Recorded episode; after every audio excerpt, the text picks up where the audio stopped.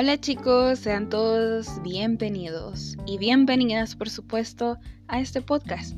En esta ocasión vamos a hablar acerca de la destreza, en qué se diferencia la destreza, la habilidad y el hábito.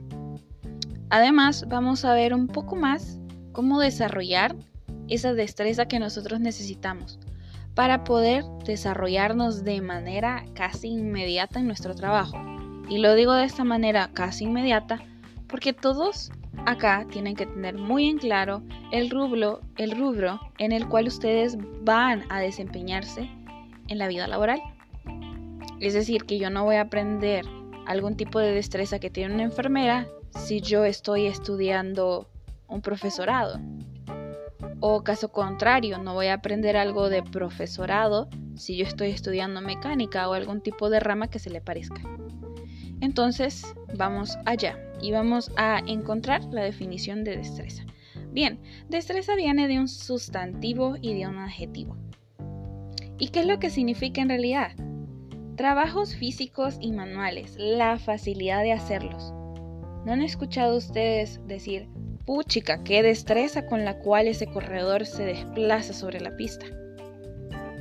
Y están hablando acerca de técnica, la técnica con la cual él se va a desplazar en la pista. Entonces, eso difiere de la habilidad. La habilidad es la capacidad de un individuo, oigan bien, de un individuo, no de varios, no de un colectivo. Se define como la facilidad de hacer tareas intelectuales y físicas. Puede ser desarrollada o de manera innata. Es decir, que nosotros podemos ser muy hábiles en algo sin necesidad de haberlo practicado antes.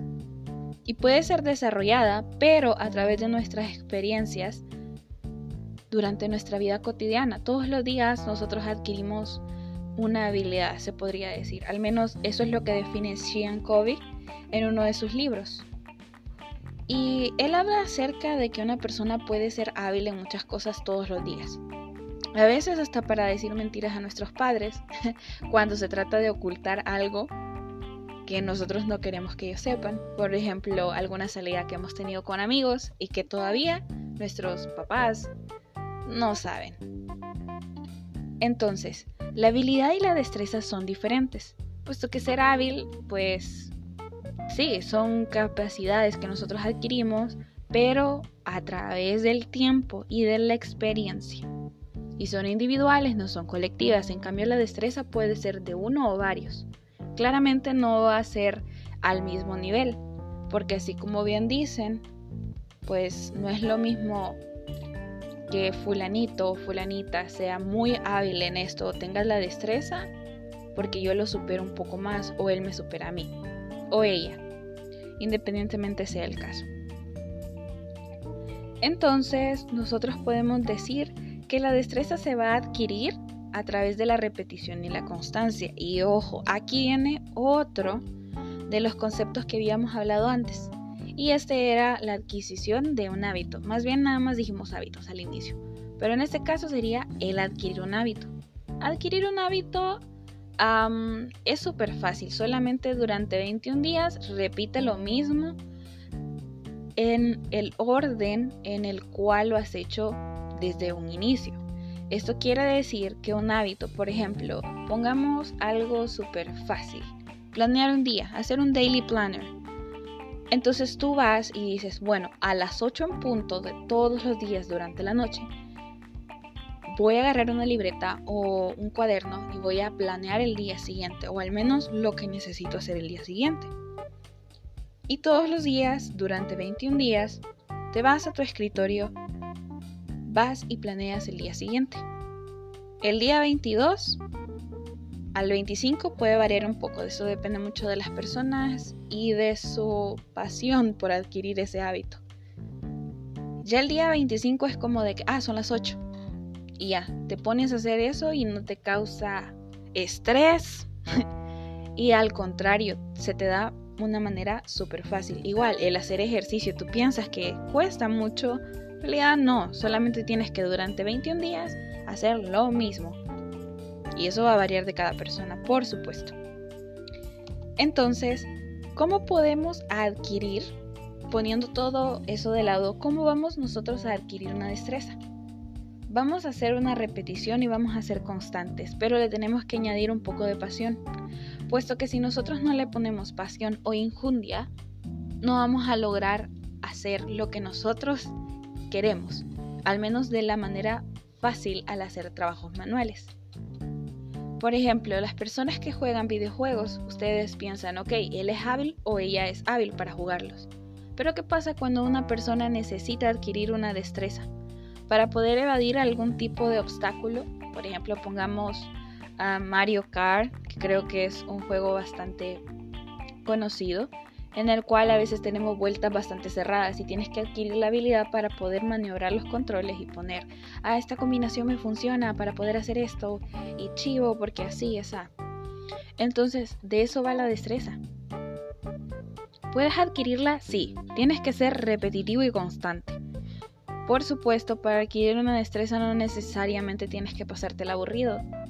Al contrario, puedes hacer algo súper fuera de serie y eso te va a ayudar muchísimo más a adquirirla.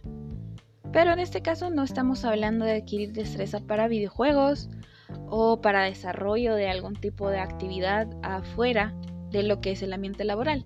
Entonces vamos a hablar acerca de las destrezas laborales y qué es lo que tiene que ver esto con las habilidades sociales y los temas que estamos viendo. Bien, lo que te puedo decir es que la destreza en un ambiente laboral es lo que nos hace acreedores de reconocimiento en nuestro lugar de trabajo. Y no necesariamente es para decir, oh, el jefe me reconoció, oh, la jefa me reconoció, o tener esa, ese ímpetu de poder decir yo soy mejor que mis compañeros. Por supuesto que no. Y si lo has pensado alguna vez, tratemos de eliminar esos pensamientos. No son buenos para nosotros ni para el ambiente de trabajo. Entonces, tenemos que tener ese tipo de destreza para poder realizar nuestros trabajos de la mejor manera. Entonces, tómense un segundo, pausen este podcast y piensen, ¿cuáles son las cuatro destrezas que se necesitan en mi futuro trabajo o en el trabajo en el que estoy actualmente? Ya una vez tengan ustedes las destrezas que quisieran desarrollar, practíquenlas. Para adquirir el hábito de desarrollarla durante 21 días y todos los días digan, esta vez lo voy a hacer mejor, esta vez lo voy a hacer mejor, esta vez lo voy a hacer mejor. Entonces, cuando llegues al punto de adquirir esa habilidad y desarrollarla así súper fuerte en el sentido de que nadie más va a tener la destreza que tú, entonces ese es el punto que necesitas para poder desarrollarla. Por supuesto, tienes que pensar cuidadosamente tu propia técnica, porque la destreza no solamente es hablar acerca de ser repetitivo, ser constante, sé que es una tarea manual, sé que lo tengo que hacer con pasión, pero ¿cuál es la técnica? Sumar muchas veces para los contadores ustedes creen que es necesario el adquirir una rutina y decir 1 más 1 igual a 2 y así. Ellos por supuesto tienen otro tipo de de cosas que suman y restan activos y todo eso. Hablando acerca de asesorías, ¿no? Entonces, ¿cómo es que alguien puede ser o se desarrolla de una manera bastante fácil en un ambiente laboral? Y les voy a comentar algo en base a mi experiencia personal. Yo solía tener un compañero en clases aparte del instituto. Nosotros íbamos a clases de matemática eh, especializada, ¿no? Matemática 2 creo. Y estábamos todos tranquilos y nos realizaron una prueba.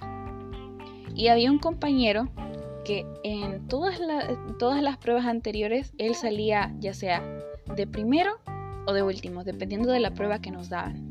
Si era a veces cálculo diferencial, nosotros nos quedábamos ahí bastante tiempo y a veces era como, ok, factoricemos esto y apliquémoslo a la economía. ¿Cómo podemos hacer para poder hacer nuestros procesos más fáciles y así?